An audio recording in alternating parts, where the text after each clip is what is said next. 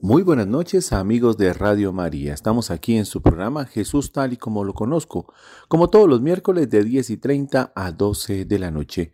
Hoy con nuestros invitados, don Carlitos y doña Patricia, tratando diferentes temas del libro Viviendo Sobrio de Alcohólicos Anónimos.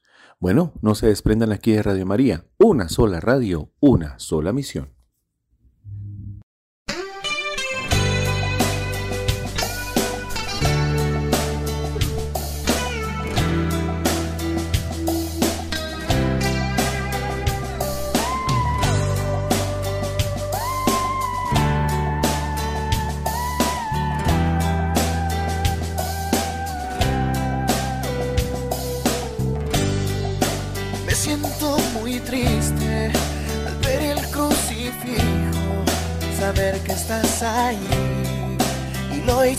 Por mí.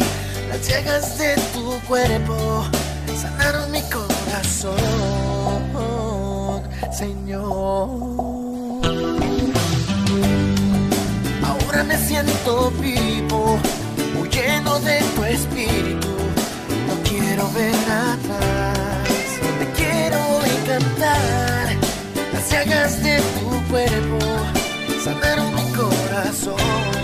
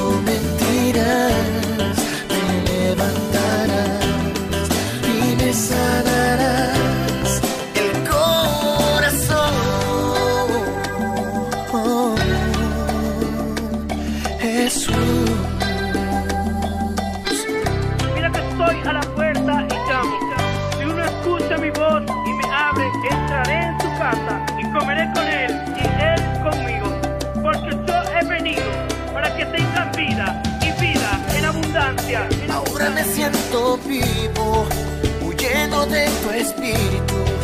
No quiero ver atrás, te quiero. Las de tu cuerpo mi corazón.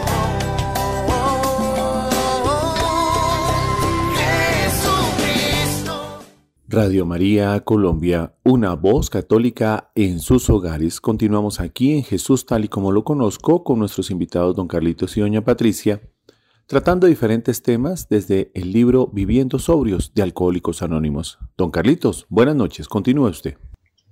Buenas noches, Fernando. Buenas noches, oyentes de Radio María y desde luego para el Padre Germán.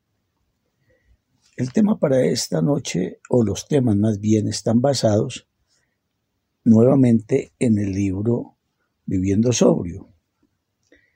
Y vamos a tocar las sugerencias tales como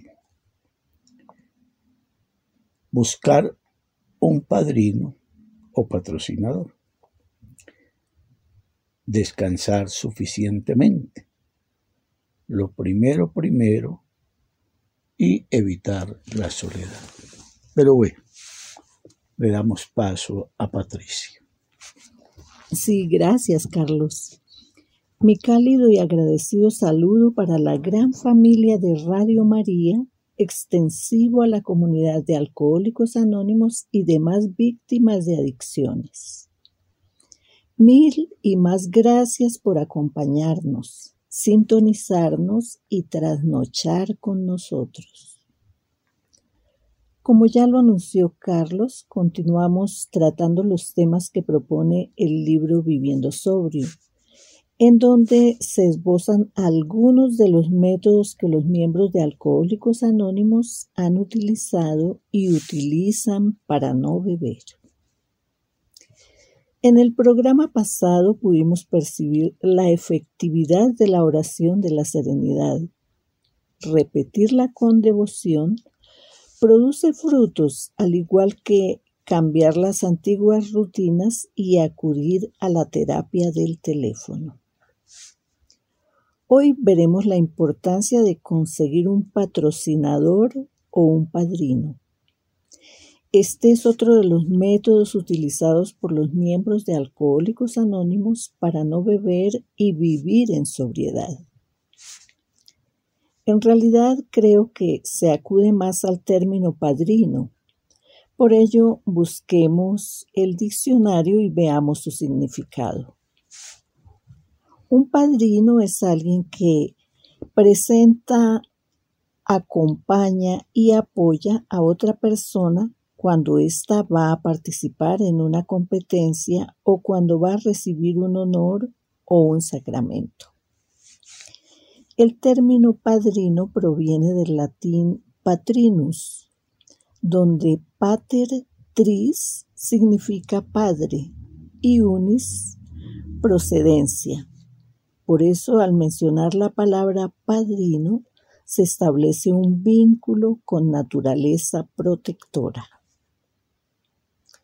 Si bien es cierto que no todos los miembros de Alcohólicos Anónimos han tenido o tienen un padrino, también es verdad que miles de adictos y exadictos Dicen que no estarían vivos de no haber sido por la amistad especial de un alcohólico recuperado, que fue quien los apoyó y los escuchó en los primeros meses o años en que daban sus primeros pasos hacia la sobriedad. En los inicios de la comunidad de los doce pasos, no se hablaba de padrinos y mucho menos de madrinas. Luego algunos hospitales de Akron, Ohio y Nueva York empezaron a aceptar pacientes alcohólicos siempre y cuando un miembro abstemio se responsabilizara de llevar al paciente al hospital, visitarlo estar pendiente de su salida para acompañarlo a su casa y luego orientarlo o invitarlo a las reuniones de alguno de los grupos de apoyo y presentarlo allí. Durante los primeros meses de abstención, este padrino pertenecía o permanecía disponible para responder las inquietudes de su ahijado y escucharlo cuando fuera necesario.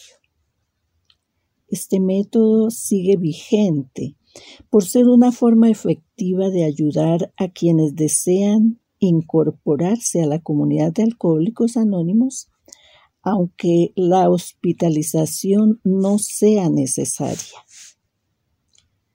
Dice nuestro libro en estudio que frecuentemente el padrino es la primera persona en visitar al bebedor problema que requiera de ayuda o el primer alcohólico recuperado en hablar con el interesado cuando éste acude a un grupo de apoyo. En otras ocasiones, un miembro de esta comunidad se ofrece voluntariamente para apadrinar a un alcohólico próximo a ser dado de alta de algún centro de desintoxicación o rehabilitación o de algún hospital. En las reuniones se recomienda que el recién llegado escoja a su padrino dentro de sus compañeros abstemios. Esto es solo una sugerencia que por lo general funciona porque por experiencia el patrocinador o padrino ofrece una orientación amistosa y un acompañamiento cercano y constante, muy diferente al de un terapeuta profesional cuyo horario restringido limitaría. De igual manera, los, los católicos acudimos a los padrinos como guías de nuestros hijos al recibir sacramentos como el bautismo, la confirmación y el matrimonio. El sacramento del bautismo acude a un padrino y una madrina que deben ser católicos, servir de guías para su ahijado en la iniciación cristiana y comprometerse a estar pendientes de ellos siempre y sobre todo si llegaran a faltar sus padres. En el caso concreto de la primera comunión o Eucaristía no hay necesidad de apadrinar, sí de recibir la catequesis correspondiente para que la comunión sea permanente. El sacramento de la confirmación requiere de un padrino para el niño, adolescente, joven o adulto, o de una madrina para la niña, adolescente, jovencita o adulta. Es el ahijado quien elige a su padrino, a diferencia del bautismo en donde si el bautizado es pequeño son sus padres quienes escogen. En cuanto al matrimonio, es la pareja la encargada de seleccionar también a otra pareja conformada por un hombre y una mujer católicos para que sean sus padrinos y testigos. Como vemos, siempre, siempre apadrinar es un serio compromiso. Ahora escuchemos a Carlos.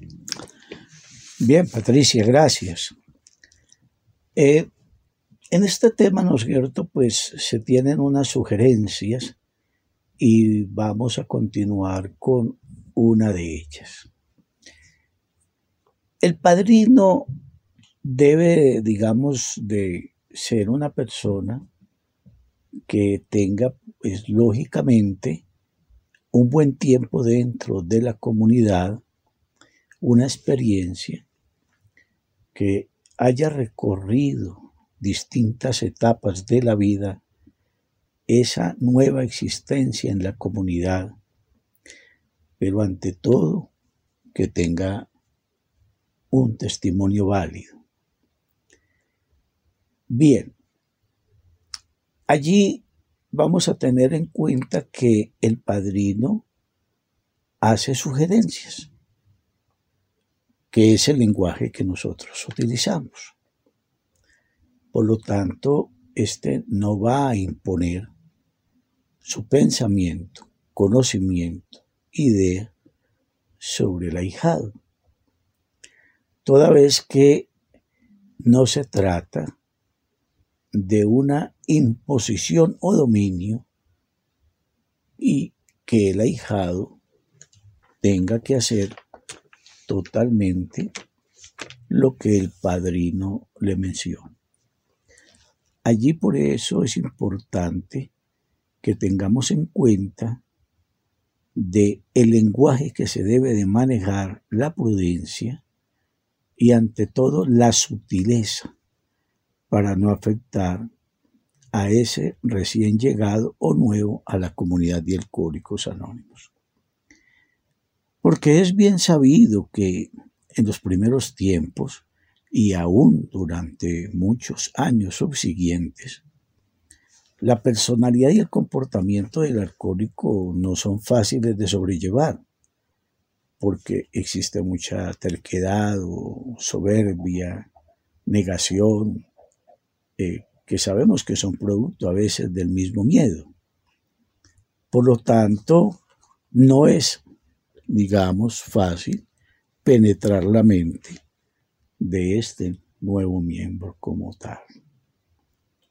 Bien. Entonces ya dándole un poco de claridad a este aspecto en esta parte, vamos a entrar en otra recomendación. Y el padrino no hace el papel de beneficencia. Por lo tanto, pues, si el padrino de pronto es escogido por este nuevo miembro, pues, y si se ha fijado en la persona que en el grupo, pues, tiene más dinero, pues no debe de pretender de que lo va a subsidiar. Que le va a ayudar en su parte económica a suplir sus necesidades o que tal vez incluso le vaya a pagar las deudas que dejó por el consumo del alcohol y por su irresponsabilidad. Esto hay que tenerlo muy en cuenta y va dándosele claridad a ese nuevo ahijado, para que no haga una ilusión y una equivocación de lo que concierne a el bien llamado apadrinamiento. En este caso también es importante hacer énfasis en que el ahijado paulatinamente va entrando en confianza y va a empezar a narrarle la desastrosa vida que vivió en el mundo de la ingesta del alcohol y también de otras sustancias o actividades o adicciones. Por lo tanto, allí tiene que darse una responsabilidad por parte del padrino, porque aquel ser necesitado de desbocarse en un lenguaje para salirse de la problemática de la vida y cree que ha encontrado a la persona ideal para contársela, entonces puede llegar a comentar desde luego situaciones delicadas, embarazosas, llamémosla de tal manera, o que tal vez por primera vez en la vida las vaya a mencionar a otro ser humano. Por lo tanto, ese desahogo, ¿no? Debe ser muy sutilmente bien recibido por el padrino primero sin entrar en comentarios y si son y pronto si le le ha dicho situaciones muy difíciles comprometedoras pues no ir a sonrojarse o colocarse en una actitud de puritano no de muy hijo de Dios y entrar en una gesticulación que puede afectar el contenido y la expresión de este ser que se inicia en la comunidad y que tiene el deseo de cambiar su vida. Por lo tanto, por eso se requiere tener vastos conocimientos sobre la vida, sobre la realidad y lo que es el mundo de un alcohólico.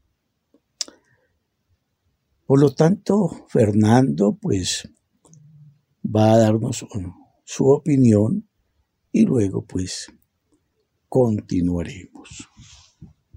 Nos vamos entonces a un corte musical. No se desprendan aquí de Radio María, una voz católica en sus hogares. Quédate con nosotros. La noche está cayendo, el pan está dispuesto. Y el vino está servido en tus manos levantadas y tu voz en la oración.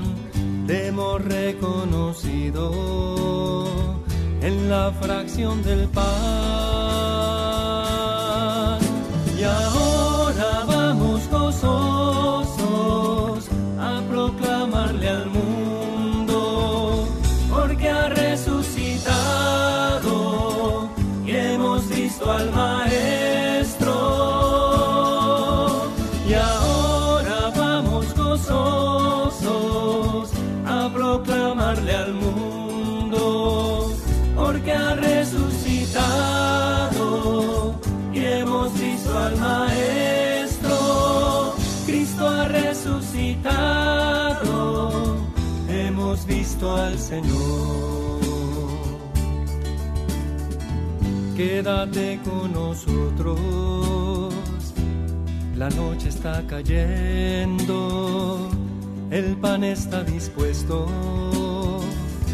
y el vino está servido en tus manos levantadas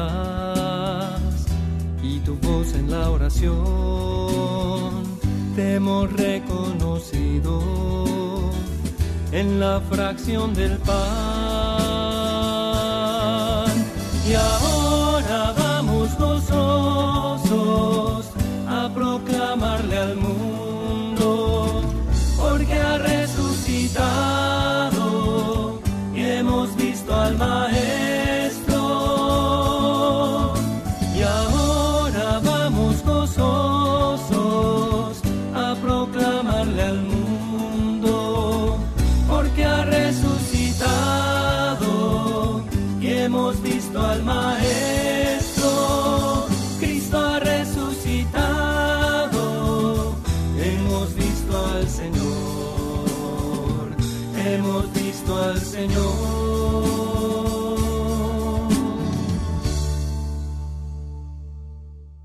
Seguimos aquí en Jesús tal y como lo conozco, como todos los miércoles de 10 y 30 a 12 de la noche, hoy con nuestros invitados don Carlitos y doña Patricia, tocando diferentes temas desde la perspectiva de Alcohólicos Anónimos, basados en el libro Viviendo Sobrios.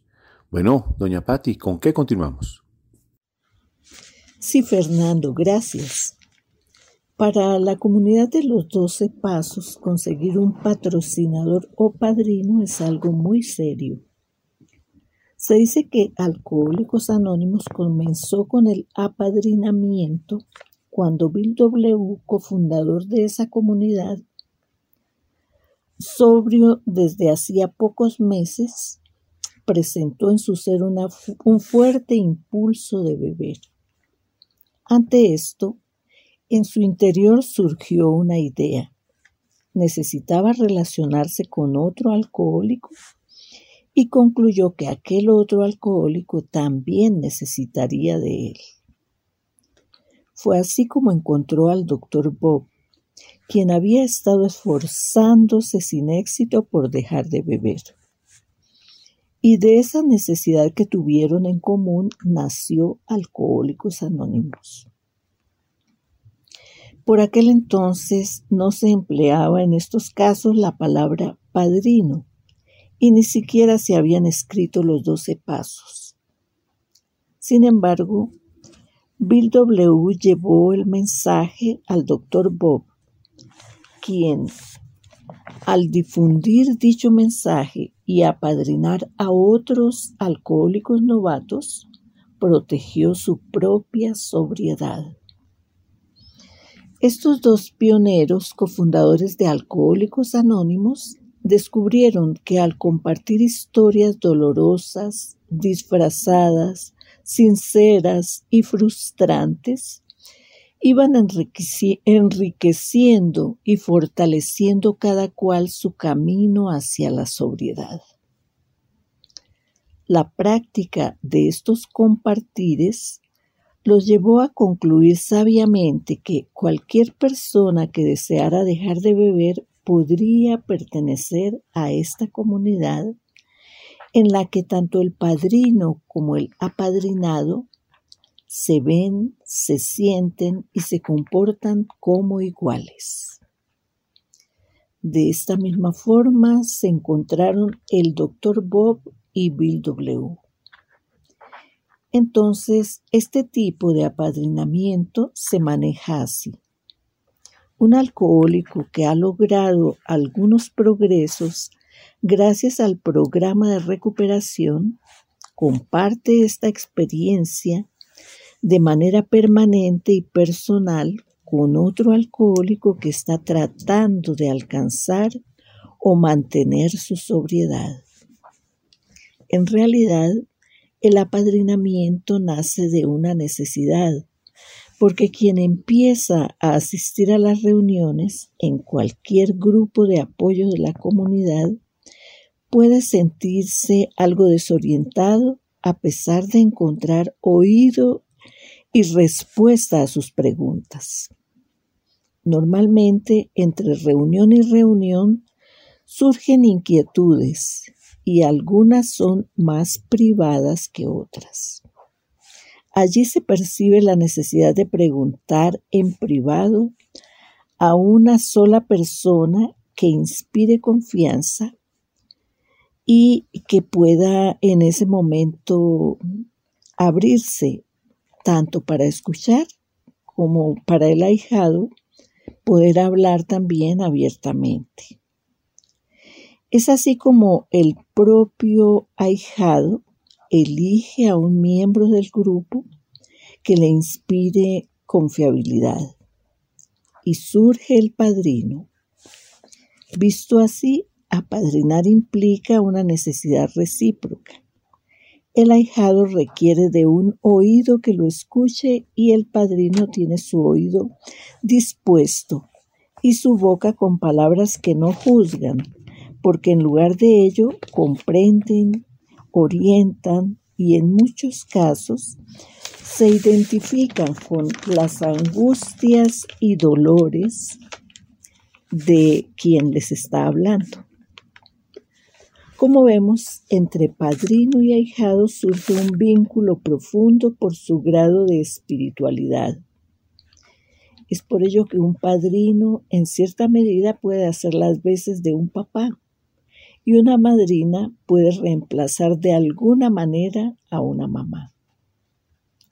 Veamos, por ejemplo, en la Sagrada Escritura lo que le dice San Pablo a Timoteo llamado verdadero hijo de él en la fe, que para nosotros equivaldría a un ahijado.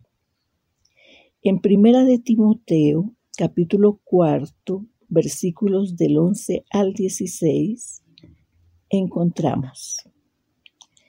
Estas cosas has de recomendar y enseñar, que nadie te menosprecie por ser joven debes ser más bien ejemplo para los creyentes en el modo de hablar, en el comportamiento, en el amor, en la fe, en la honestidad. Mientras llego, aplícate a la lectura, a la exhortación, a la enseñanza. No descuides el carisma que has recibido y que se te confió en virtud del Espíritu cuando te impusieron las manos los presbíteros de la iglesia. Pon tu atención en estas cosas, entrégate de lleno a ellas para que todos vean tus progresos. Cuida de ti mismo y de lo que enseñas. Persevera en estas cosas, que si lo haces así te salvarás a ti y a los que te escuchan. Aquí terminan algunas de las recomendaciones de un buen padrino. Precisamente eso fue lo que hizo San Pablo, apadrinar al joven Timoteo e instruirlo para que evangelizara y dirigiera acertadamente a la iglesia de Éfeso. Por todo esto, Timoteo fue un fiel discípulo y ahijado de San Pablo. Por otra parte, en el libro Viviendo Sobrio encontramos que generalmente es mejor que sea un hombre quien apadrine a otro hombre y una mujer a otra mujer para evitar la posibilidad de romances. Gracias a miles de errores y enseñanzas, esta seria y espiritual comunidad descubrió que mezclar sexo y padrinazgo no da buen resultado. Escuchemos nuevamente a Carlos. Eh, bien, Patricia. Seguimos también con las sugerencias, ¿no? Y por eso se dice que es bueno que el padrino y el ahijado tengan una afinidad eh, ojalá, digamos, dentro de una escolaridad, de un oficio o profesión, y que haya, digamos, mucho contenido en sus vidas que tenga un cierto parecido. Porque pues allí va a haber una mejor empatía, podríamos decirlo, y comprensión de las partes Y esto pues llevaría a hacer que se progrese en el campo del apadrinamiento y el hijo avance en el proceso del camino hacia su recuperación. Pero bien, esto no es totalmente imperativo o necesario, desde luego, porque pues si el grupo, digamos, llega a un profesional en el área de la matemática, la economía, bueno, en fin, y si allí no hay otro, digamos, que tenga esa profesión o oficio, pues no, va a escoger a alguien que crea conveniente para que lo acompañe en su proceso. También ya lo decía Patricia de la recomendación o sugerencia, que sea entre el mismo sexo. Pero hay algo curioso. Eh, yo he vivido esa experiencia, ¿no? Yo he tenido más ahijadas que ahijados. Porque de pronto a veces entre las compañeras no existe, digamos, la total confianza para que cada una sepa la vida íntima de la otra. Y, por lo tanto, pues, buscan a un hombre. Y en muchos de los casos, las respuestas y las consecuencias, pues son más bien equívocas o nefastas, desafortunadamente. Bien. Vamos a mirar el otro aspecto. Si el padrino, por ejemplo, carece del tiempo necesario para atender los requerimientos del ahijado, porque pues está muy ocupado, porque pues obviamente hay una labor, hay una familia y puede estar prestando unos servicios dentro de la comunidad entonces estos compromisos pues ya los ha adquirido con tiempo, con mucha anticipación, incluso desde años atrás. Por lo tanto, pues él, él tiene que cubrir la mayor parte de su tiempo en aquellos espacios para los cuales ya está comprometido y que lo debe de seguir haciendo primero antes que todo. Entonces de pronto el ahijado pues lo va a requerir y no va a tener el momento. Y allí es bueno darle a entender desde un comienzo al ahijado que él puede conversar con el padrino y decirle incluso que le recomiende a alguien que tenga la disponibilidad y el tiempo para regalárselo a él, ¿no es cierto?, para continuar su crecimiento. Por lo tanto, se puede hacer eso. Porque muchas veces quizás queda abandonado el ahijado por la ocupación extrema del padrino. También por eso es muy importante desde un comienzo hacer ese tipo de claridad. Y cuando no se requiere del tiempo y la disponibilidad, pues es mejor no asumir ese servicio ante alguien que requiere demasiado tiempo y atención y que si no lo hacemos lo podemos, digamos, llevar quizás a retirarse del grupo de la comunidad e incluso volver a la bebida. También es bueno, en otra parte, la recomendación de que se puede tener varios padrinos,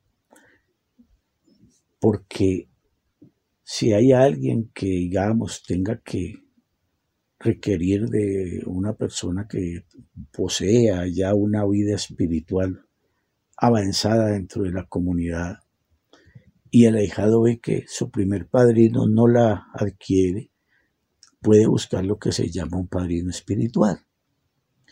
Entonces le va a compartir esa parte de su vida. Al primero pues le va a hablar de las experiencias, de las vivencias, de las historias, de los dolores, los sufrimientos, la amargura, todo aquello, bueno, un fin cotidiano que atravesó, ¿no cierto?, el tiempo en que bebió y aún lo que está sintiendo sin beber. Entonces el otro padrino va a tener sobre una guía de la espiritualidad sobre lo que él requiere. De pronto va avanzando el hijado y necesita recomendaciones o sugerencias o acompañamientos en el campo de la salud. Y si este padrino pues no es un profesional de esta área, pues es mejor que lo dirija hacia un profesional externo para que le ayude en lo que requiere con respecto a su salud. De igual manera, si de pronto cuando creó todos los problemas judiciales necesita un abogado, pues entonces se le busca un abogado dentro de la comunidad primero o si no, pues hay muchas entidades que facilitan a estos profesionales. Por lo tanto, así sucesivamente. Y finalmente está el otro apadrinamiento, que es en el de los servicios. O sea, aquel que tiene una experiencia como servidor en el grupo, en los servicios externos, el que conoce la estructura, el andamiaje de nuestra comunidad, entonces ese se puede llamar padrino de servicio. Entonces fácilmente un hijado puede tener dos o tres padrinos. Bien, Fernando. Entonces creo que esta partecita la hemos culminado. Entonces, ¿qué nos dice usted? Nos vamos entonces a un corte musical. No se desprendan aquí de Radio María, una voz católica en sus hogares.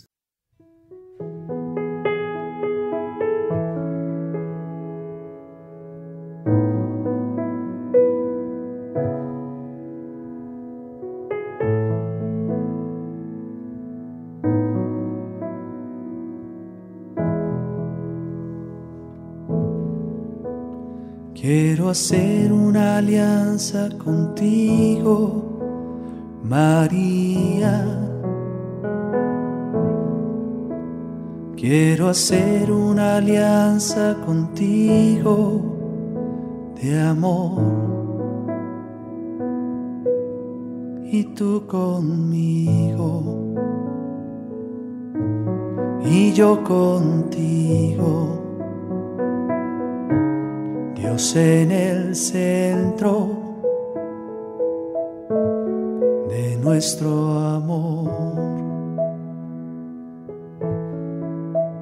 Quiero hacer una alianza contigo, María. Quiero hacer una alianza contigo de amor y tú conmigo y yo contigo. Dios en el centro de nuestro amor.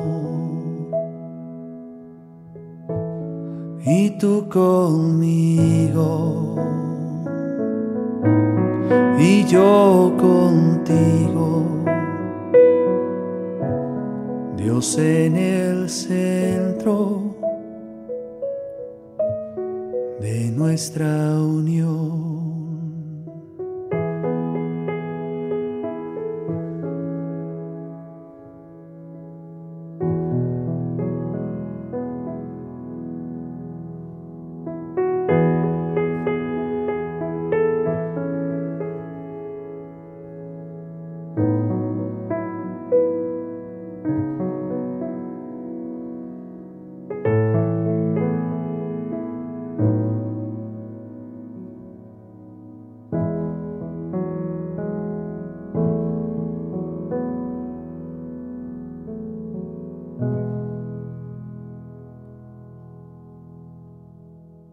Seguimos aquí en Jesús tal y como lo conozco, como todos los miércoles de 10 y 30 a 12 de la noche, hoy con nuestros invitados don Carlitos y doña Patricia, tocando diferentes temas desde la perspectiva de Alcohólicos Anónimos, basados en el libro Viviendo Sobrios.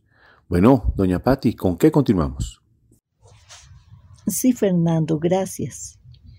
Otro de los métodos que los miembros de Alcohólicos Anónimos utilizan para mantenerse sobrios consiste en descansar suficientemente. Según el libro Viviendo Sobrio, los bebedores generalmente no se dan cuenta de lo cansados que se encuentran porque como el alcohol contiene muchas calorías, proporciona energías instantáneamente. Además, esta adicción altera el sistema nervioso central para que no se perciba el cansancio corporal. Y como si fuera poco, al desvanecerse el efecto anestésico del licor, aparece una agitación que equivale a una energía nerviosa. Al suspender el consumo del licor, el efecto de agitación se fortalece y llega a ocasionar nerviosismo, insomnio, sensación de fatiga o cansancio alternativamente.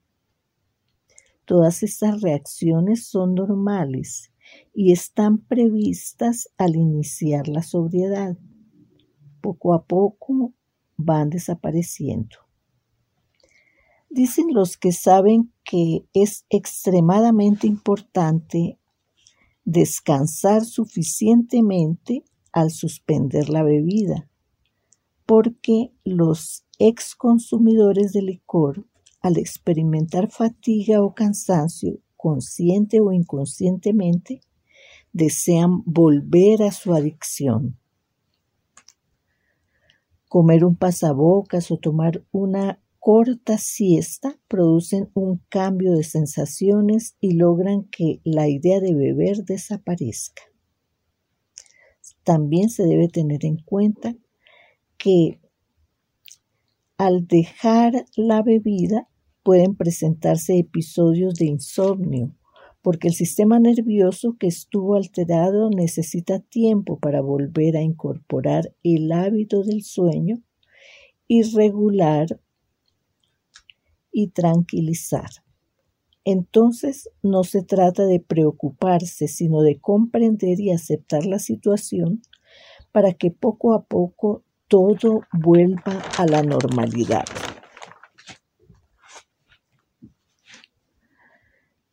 Eh, hay varias formas de encarar el insomnio.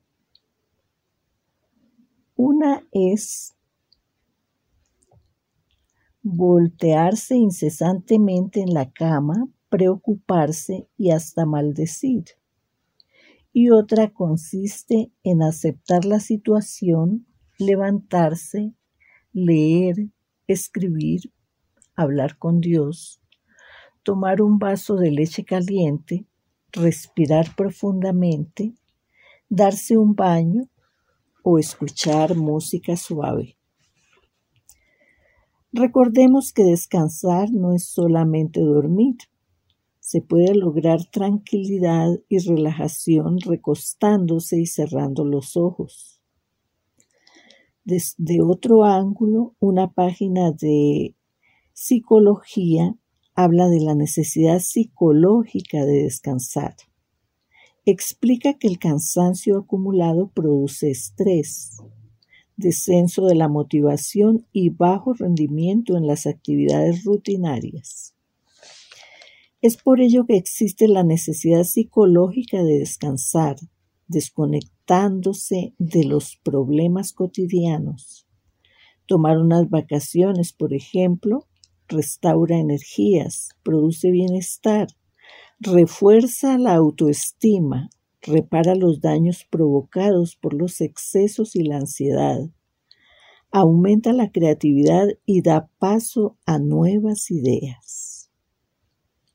Médicamente, al descansar el cuerpo se recupera la memoria mejora, el sistema inmune se fortalece, la presión sanguínea se estabiliza, la inflamación corporal se reduce, la contracción mejora y la energía se recupera.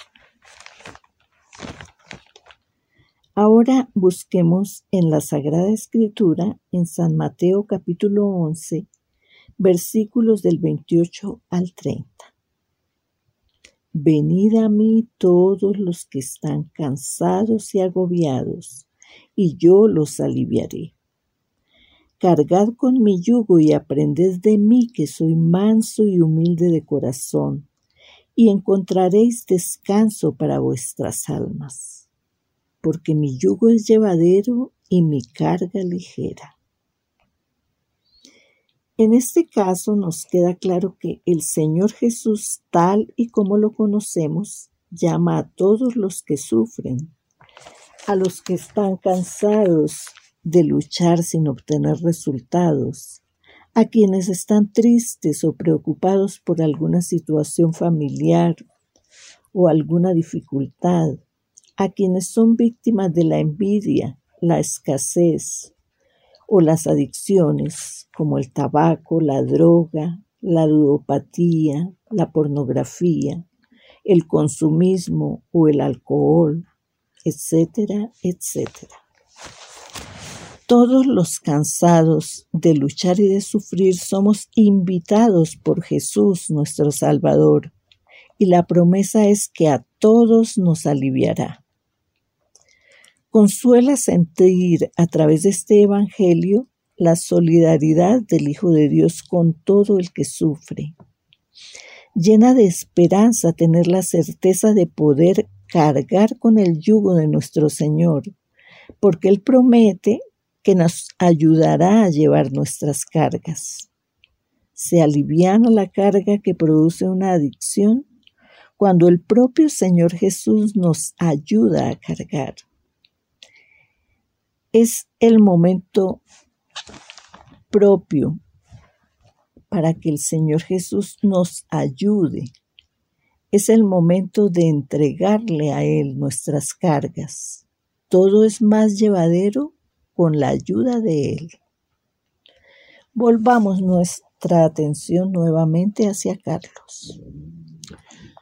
Bien, Patricia, querida audiencia, vayamos, ¿no es cierto?, a la experiencia de cómo se viene acumulando esa carga tremenda sobre el cuerpo, la carga física la carga emocional, la del dolor, la del resentimiento, la del odio, la de la apatía, bueno, qué cantidad de cargas.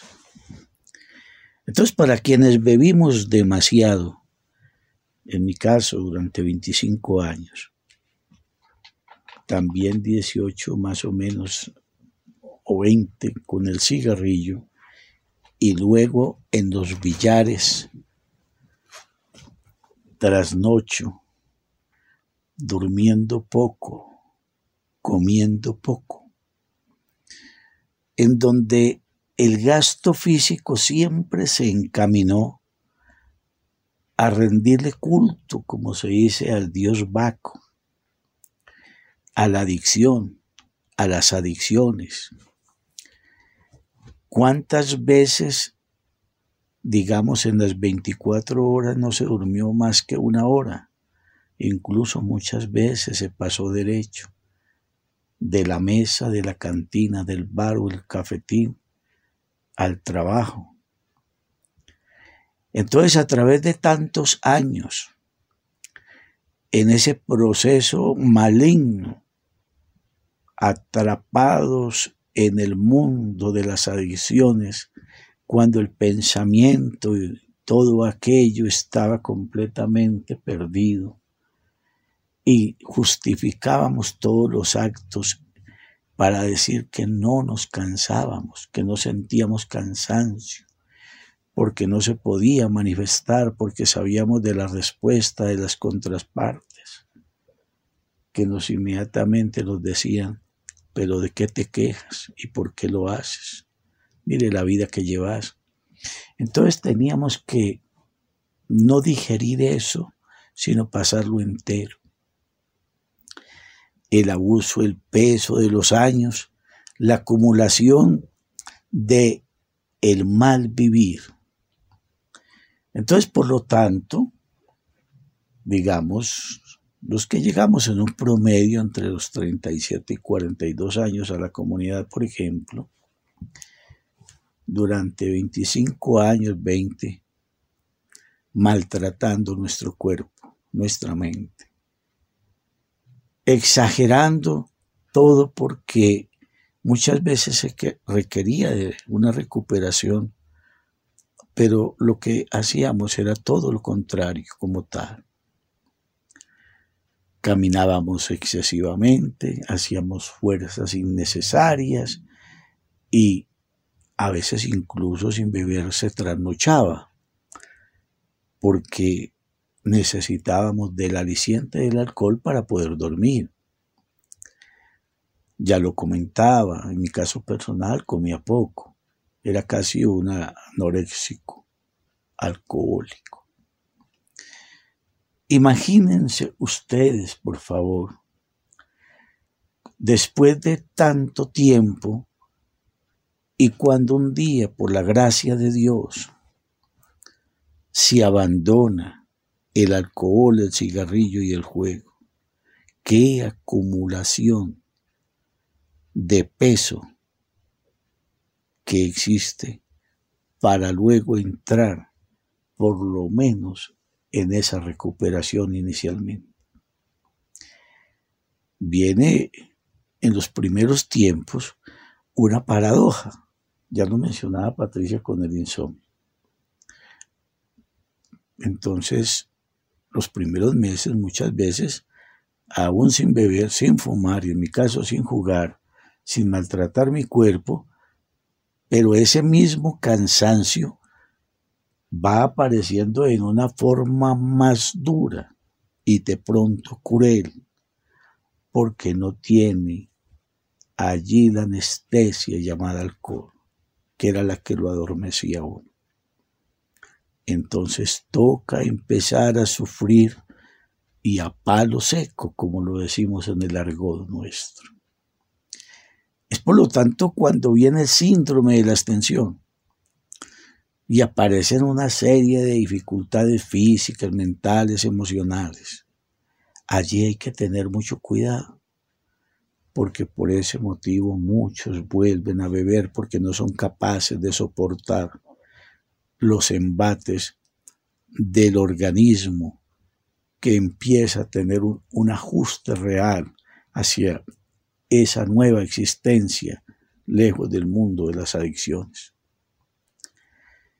Allí es bueno precisamente hacer el comentario de lo que está pasando hacia los compañeros, para que tenga esa orientación y ver que no es el único que está atravesando esa dificultad de ese cansancio traído a través del tiempo y no poder descansar suficientemente.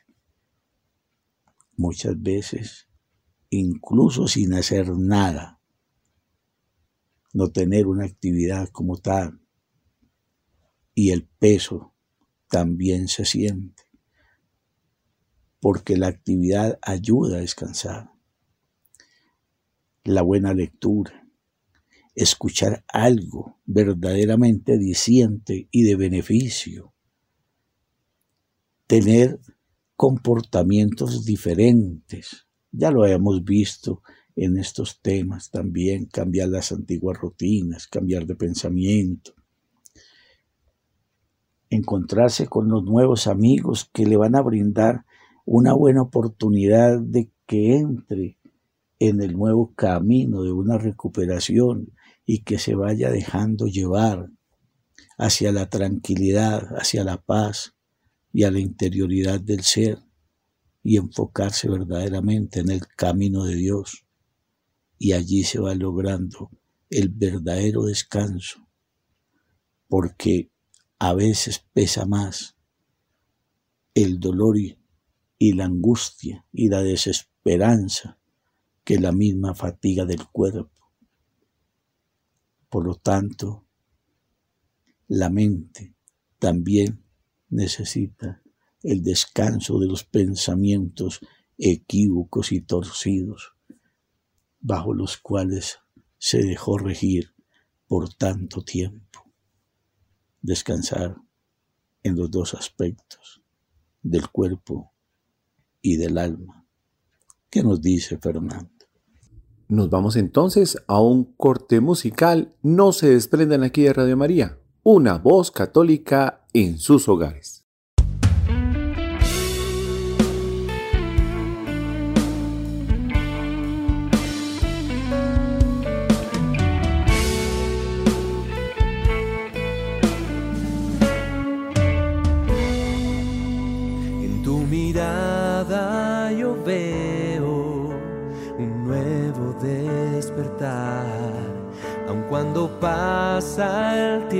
Tiempo y no logro descifrar. Tu fidelidad me ha hecho fuerte al fin. Con tu gran amor me has abrazado a mí y me has hecho entender para ti todo es posible con la fe, con la fe.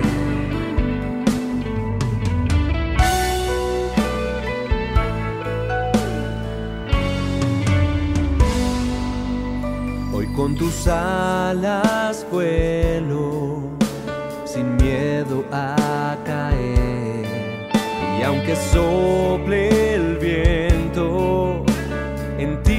temeré. Tu fidelidad me ha hecho fuerte al fin. Con tu gran amor me has abrazado a mí y me has hecho entender para ti todo es posible con la fe.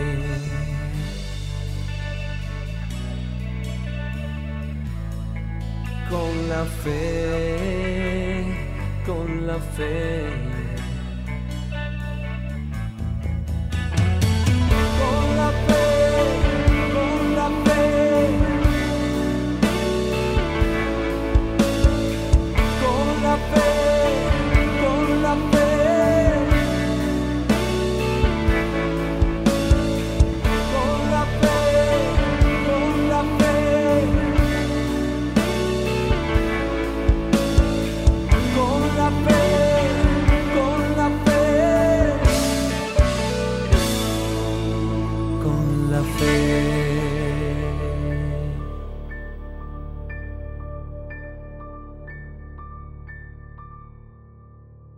Seguimos aquí en Jesús tal y como lo conozco, como todos los miércoles de 10 y 30 a 12 de la noche, hoy con nuestros invitados don Carlitos y doña Patricia, tocando diferentes temas desde la perspectiva de Alcohólicos Anónimos, basados en el libro Viviendo Sobrios.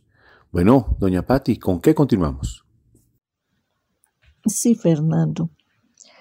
Otro de los métodos utilizados por los miembros de Alcohólicos Anónimos para no beber y mantenerse sobrios es el que ellos llaman lo primero primero. Es un refrán antiguo de gran significado y quiere decir que por sobre todas las preocupaciones, un adicto debe recordar en todo momento que no puede ni debe consumir ni acudir a la fuente de su adicción. No beber es la primera regla para un alcohólico en cualquier parte y bajo cualquier circunstancia. Al ser un asunto de supervivencia, con dolor han aprendido que el alcoholismo es una enfermedad asesina que irremediablemente conduce hacia la muerte en innumerables formas. Por esto, lo más indicado es no activar la enfermedad ni siquiera con una copa. El tratamiento planteado para esta condición fue propuesto por la Asociación Médica Norteamericana e involucra primordialmente el no tomar ni un solo trago. Esta es una receta terapéutica reforzada por todos aquellos alcohólicos que eligieron cambiar sus hábitos dañinos y vivir en sobriedad. En este sentido surge un interrogante. ¿Esto quiere decir que se debe colocar la sobriedad por encima de la familia, el trabajo y la opinión o compañía de los amigos? Al observar que el alcoholismo es un asunto de vida o muerte, la respuesta es simple. Al no poder salvar ni la salud ni la propia vida, no se podría tener ni familia, ni trabajo, ni amigos. Lo primero primero es una fórmula rica en significados. Esto lo dice el libro Viviendo Sobrio. Por ejemplo, muchos adictos han notado que cuando dejan de consumir les cuesta mucho trabajo tomar decisiones. Pero debemos ser conscientes de que la indecisión no solo afecta a los adictos en recuperación. Por ejemplo, el ama de casa recién llegada a un grupo no podía resolver o decidir a cuál de los trabajos hogareños debía darle prioridad. El ejecutivo no tenía claro si debía hacer unas llamadas primero o dictar unas cartas. En el fondo, latía el deseo de afrontar y ejecutar todas las tareas y obligaciones que se habían acumulado y se anhelaba activarlas todas simultáneamente. De este deseo unido a la indecisión surgió la solución al darle cabida al antiguo refrán, lo primero, primero. Una de las alternativas que aprecia y aparece con cierta frecuencia corresponde a decidir entre beber y no beber. Esta es una decisión que merece gran atención por ser prioritaria. Si lo primero debe ir primero, es necesario planificar las actividades del día en orden de importancia y sin que el cronograma sea demasiado estricto. A propósito de primero lo primero, encontré una página denominada Gestión del Tiempo. Nos habla de diferenciar lo urgente de lo importante. Explica que en la era moderna el tiempo se ha convertido en un recurso valioso y limitado y que es fundamental aprender a administrarlo de manera efectiva para poder cumplir con los deberes sin anular los momentos de esparcimiento. No es fácil equilibrar el trabajo con el estudio y el desenvolvimiento de la vida personal. Muchas veces se llega a confundir lo urgente con lo importante y es necesario tener claro que lo urgente requiere atención inmediata porque tiene fecha límite. Si se dedica nuestra energía a lo urgente, se corre el riesgo de dejar a un lado lo realmente importante. En ese caso, peligran las metas a largo plazo. Para no caer en la trampa de lo urgente, es recomendable tomar un momento para evaluar nuestras prioridades y concluir que no siempre lo urgente es importante y lo importante trasciende y puede llevar a alcanzar metas para el desarrollo personal, familiar, laboral o de salud. Así que lo primero primero. Pero volvamos los ojos nuevamente hacia la Sagrada Escritura. San Marcos en su capítulo 9, versículo 35 nos dice. Entonces se sentó, llamó a los doce y les dijo, el que quiera ser el primero, que sea el último y el servidor de todos. En este sentido, es el hecho de servir a los demás lo que da primacía, porque es el servicio humilde el que determina la grandeza. Complementa Mateo 20, versículos 27 y 28. Y el que de vosotros quiera ser el primero, que sea el servidor de todos de la misma manera que el Hijo del Hombre no ha venido a ser servido, sino a servir y dar su vida por la liberación de todos. Servir sin protagonismo engrandece. Lo primero es cultivar la sobriedad, recuperar la autoestima, recuperar a la familia, limpiar la conciencia, hacer el aseo en el grupo, servir el tinto y la aromática. Es el servicio humilde en el grupo y en la casa lo primero. No es lo urgente, es lo importante.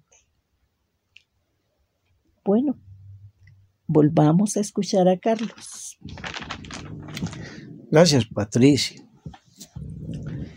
Eh, un compañero médico de la comunidad aquí en la capital del país nos decía que los primeros tres años, inclusive, no solo debíamos dejar de beber, sino asistir a las reuniones y utilizaba una frase muy curiosa, debemos de asilarnos tanto en los grupos como en la comunidad. Porque si no se finca la responsabilidad, el deseo y el contenido de que es primero, viene la experiencia de muchos. Resulta de que quienes no hemos perdido la vida, dinero, puestos y tantos otros bienes materiales. Entonces muchos compañeros, y uno también lo soñó, ¿no? Es empezar a recuperar el dinero o el tiempo perdido, que eso no recupera. Pero bueno, eso hace parte de los comienzos de la locura de la mente. Entonces, otros dicen, bueno, yo hice mucho daño a mi familia, entonces voy a recuperar. Y ese enfoque quizás va al traste y de pronto se termina bebiendo.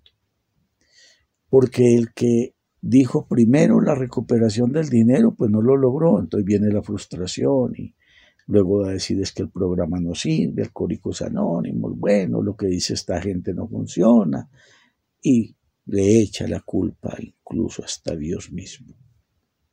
Entonces, como no es el propósito, vuelve a beber. Aquel que fincó, ¿no? Yo quiero recuperar a mi esposa, de pronto mis hijos, porque pues ya lo habían despedido del hogar por sus borracheras y bueno, en fin. Entonces ya llega allí a la comunidad y quiere que al mes, dos o tres meses, la esposa lo perdone, los hijos, ¿no es cierto?, lo abracen y, ve, y vuelva todo a la normalidad, ¿no? Porque a veces esa es la idea del alcohólico, ¿no? Mucho alcohólico cree que por llevar un mes sin beber entiende pues que nada, todo se solucionó y la familia lo tiene que, que acoger en los brazos, pues, y, y volverlo un ídolo, ¿no? Hacerle un estandarte, pues, y rendirle culto. No, se olvida del daño que hizo. Entonces, cuando deja de primero eso, aquello de que voy a recuperar mi familia, y pues no lo va a lograr como él lo pretende, porque fácilmente no le van a creer. Y su comportamiento aligerado quizás no va a engrandecer el momento de la idea que tiene todo lo contrario. ese miembro puede frustrarse porque enfocó su nueva vida hacia recuperar la familia. Y lo más seguro es que vuelva a beber. Aquel que de pronto tiene, digamos, la fe perdida, porque se dispersó a través del mundo del alcohol y inclusive se llegó a pelear con Dios o con su religión. Y ya dentro de la comunidad busca poner en primera instancia, ¿no? Volver otra vez por los caminos de Dios, de la religión, bueno, en fin, de la oración, de esto, de tal actividad allí, en tal iglesia, bueno. Y va a tener ese choque también. Porque dejó por fuera el significado real de que es primero en la vida de un alcohólico en recuperación. Es, ya lo decía Patricia, y está contenido en el libro, y la experiencia pues nos ha enseñado que es no beber. Porque si no se bebe, el tiempo va dando la respuesta a lo que se pretendió dejar de primero y viene lo segundo. Por eso hay una paradoja en el capítulo 9 del texto básico Alcohólico Anónimo, ¿no? La familia después. ¿Y por qué? Claro, porque lo primero es no beber, recuperarse el miembro para poder recuperar a la familia. Muchos de nosotros no recuperamos el dinero. Muchos de nosotros no recuperamos toda la salud. La dejamos agrietada. Pero nos enfocamos en lo fundamental. Y eso pues va llevando a través del tiempo a tener ocasiones en que cuando ya Dios nos ha liberado de la obsesión, cuando a través de los años en la comunidad, a pesar de todas las vicisitudes, las tribulaciones, de todo lo que quizás hemos tenido que sufrir y perder, familiares, en la economía, bueno, en fin, los disgustos a veces, las situaciones complejas o difíciles, porque el hecho de no beber, no fumar, no jugar y bueno, en fin, y estar en un programa maravilloso no quiere decir que nos sentimos. Por lo tanto, mientras enfoquemos la vida y ya después con los años vamos dándole la prioridad también a otros actos maravillosos para poder identificar que lo primero es Dios, la familia, la comunidad y la vida misma del ser. Bien, Fernando, continúe usted. Nos vamos entonces a un corte musical. No se desprendan aquí de Radio María, una voz católica en sus hogares.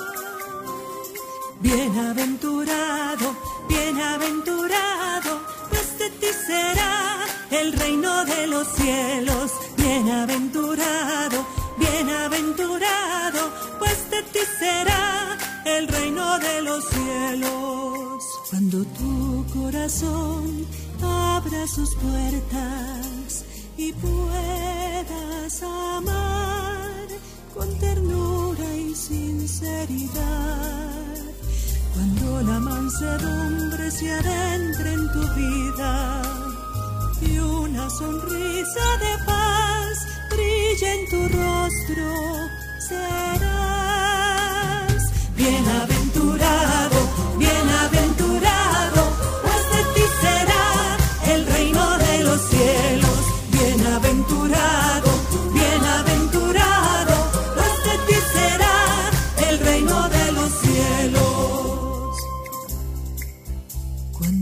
misericordia despliegue sus alas y cobijes con tu amor a todos tus hermanos.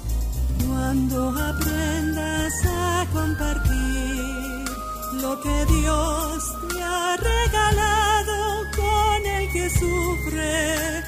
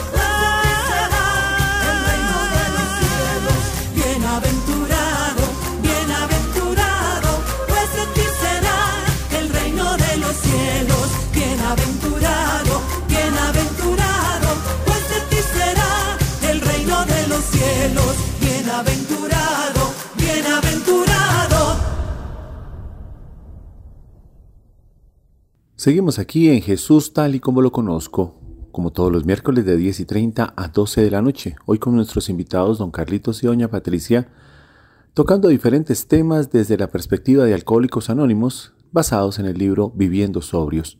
Bueno, doña Patti, ¿con qué continuamos? Sí, Fernando. Para permanecer sobrio, otro de los métodos que funciona es evitar la soledad. Veamos qué significa evitar. Es impedir que ocurra algo desagradable o molesto, especialmente una desgracia. Es apartar algún daño, peligro o molestia impidiendo que suceda. Evitar viene del latín evitare, que es huir de, escapar a o sustraerse de algo. Y soledad viene del latín solitas y significa cualidad de estar sin nadie más, carencia de compañía. Se dice que el alcoholismo se describe como la enfermedad solitaria. El citado libro habla de un camino solitario que parecía oscuro, interminable y doloroso. Para huir de él, el borrachito volvía a beber y se rodeaba de gente, pero mantenía diálogos internos consigo mismo, tanto en los días de bebedor como en los de abstención. La soledad ronda porque se siente o se percibe falta de comprensión y de amor, sensación que puede ser real o imaginaria. Con tiempo y práctica se logra romper con la soledad. De no hacerlo, los recuerdos tristes, acompañados de las antiguas rutinas y los antiguos amigos tomadores, pueden hacer un nuevo llamado a la esclavitud del alcohol. Recordemos aquel dicho popular, la soledad es mala consejera. Al depender del medio social en el que vivimos y permanecer al margen, nos aislamos, cometiendo un grave error, porque la convivencia y el interrelacionarnos espanta la soledad y sus nefastas consecuencias. Desde otro ángulo, la soledad no respeta niveles materiales ni espirituales, ni clases sociales. Recordemos la cuarta palabra de nuestro Señor Jesús en la cruz. Dios mío, ¿por qué me has abandonado? Fue tal el sentimiento de soledad que en su dolor le reclamó a su padre. Y fue que Jesús, tal y como lo conocemos, se vació, entregó todo por amor a nosotros. Y su Padre, nuestro Creador, permitió que fuera entregado totalmente a sus verdugos, que quedara totalmente solo. Esta santa y sagrada soledad no podía tener otro nombre fuera de abandono. Todo se cumplió y en aquella soledad el Salvador encomendó lo único que le quedaba, su espíritu. Y de aquel abandono, de aquella soledad indescriptible y obediente, surgió la resurrección. Hay momentos de soledad que enseñan. En nuestras soledades recordemos al Redentor, quien nunca nos abandona. Y cuando ella sea una mala consejera, evitémosla.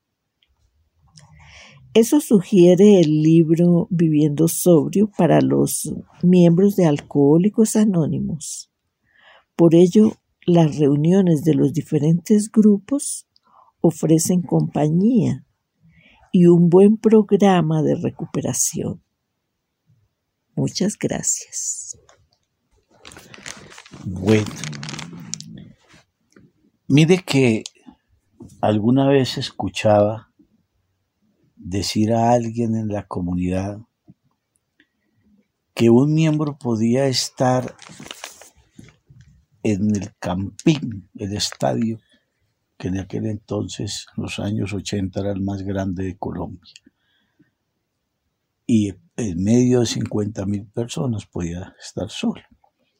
Y yo hice memoria y en un partido de Colombia-Brasil, eh, amistoso, estadio lleno, y me perdí de los compañeros con los que había ido al campín y me tocó solo. Qué partido tan largo, qué soledad. Pero era más la no presencia de un ser humano, sino era el vacío existencial producido por el alcohol, porque ahí no tenía el aliciente de la embriaguez en ese momento. ¿Cuántas veces la botella de aguardiente fue la compañía. ¿Cuántas veces en una fiesta, en medio de la alegría, de la euforia, de la falsa sonrisa, estaba solo? En el cafetín, en la calle, chocándose con los otros humanos, pero sentirse solo es el vacío, porque no había ni siquiera la existencia de Dios, no había en quien pensar, como la canción, que no necesita silencio, porque no había un hogar, una esposa, un hijo, porque el resto de la familia que se tenía uno sentía el rechazo y uno rechazaba. Entonces también la mente iba provocando una soledad impresionante y producto de la enajenación mental que emana la enfermedad llamada alcoholismo. Entonces, por lo tanto, cuando se ingresa a la comunidad, viene ese recogimiento y la recuperación en la no soledad. Y en mi caso, cuando retomo por la gracia del Maestro Jesús nuevamente la fe y la creencia y una conversión, Entonces es la doble conversión, la parte teologal y la relacionada con la vida, en el abandono de las adicciones, convertirme en otro ser humano. Entonces allí vivo algo maravilloso. Seguía soltero, no había una esposa, no había un hijo, pero tenía Dios y tenía la comunidad.